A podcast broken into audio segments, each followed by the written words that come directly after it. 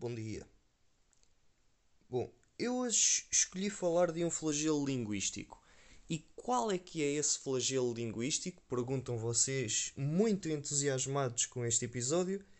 Esse flagelo linguístico é a falta de níveis de linguagem em algumas palavras. E eu vou já explicar. A meu ver, há quatro níveis de linguagem.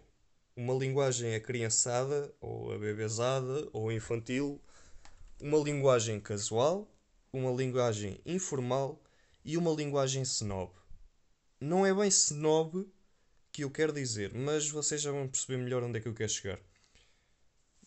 Uh, o, meu, o meu ponto de partida é que há coisas que nós queremos dizer que têm uma forma de serem ditas para qualquer das, da, dos tipos de linguagem que eu disse.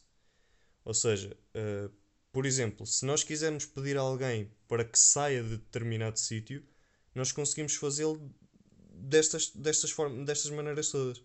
Por exemplo, numa linguagem casual, podemos dizer: Olha, dá aí um jeito, ou desvia-te um bocadinho, ou sai daí, etc.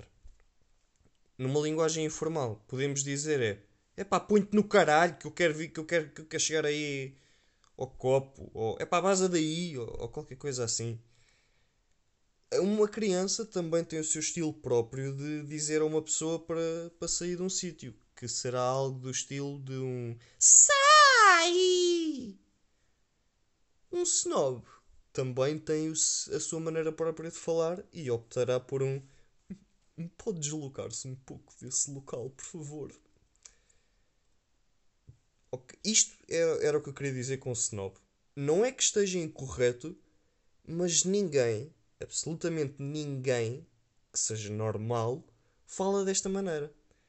Mas onde é que eu quero chegar com esta análise? Uh, eu quero chegar a que, à seguinte conclusão. Há palavras do nosso cotidiano que a maioria das pessoas usa diariamente que têm uma evidente e, gra e gravíssima lacuna que, que é não, não terem uma maneira de serem ditas em todas estas formas de linguagem que eu disse. E a título de exemplo dou-vos três. A saber, fezes, urina e vulva.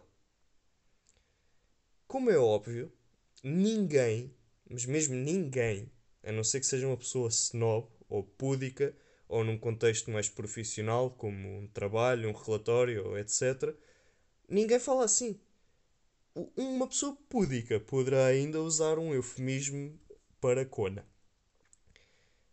E agora analisando individualmente. No caso da urina, temos aqui a palavra snob. Nós, um snob diria vou urinar. Mas uma criança diria de maneira diferente. Uma criança diria vou fazer xixi. Num contexto informal, temos uma outra maneira de dizer, mais simples, que é vou mijar.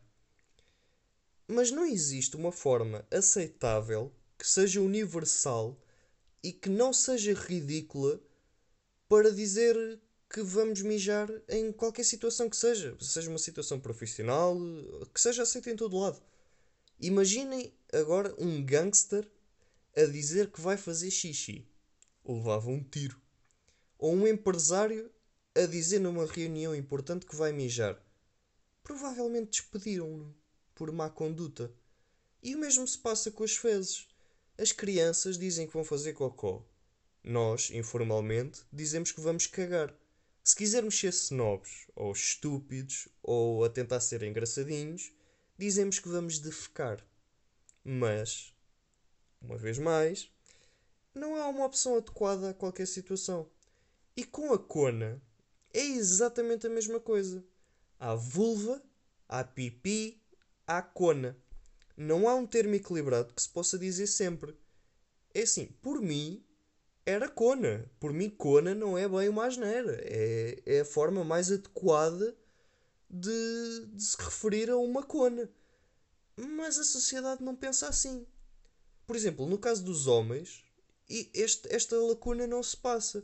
Porque temos os termos pênis, pizza e toda uma outra variedade de termos que não vale a pena estar aqui a dizer.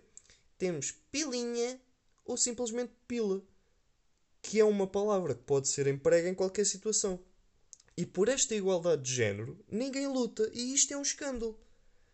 Mas voltando ao meu ponto e resumindo, a mensagem que quero passar aqui hoje é que faz imensa falta à língua portuguesa um nível casual de mijo, faz imensa falta à língua portuguesa um nível casual de merda, mas, acima de tudo, faz falta um nível casual de cona. Até para a semana.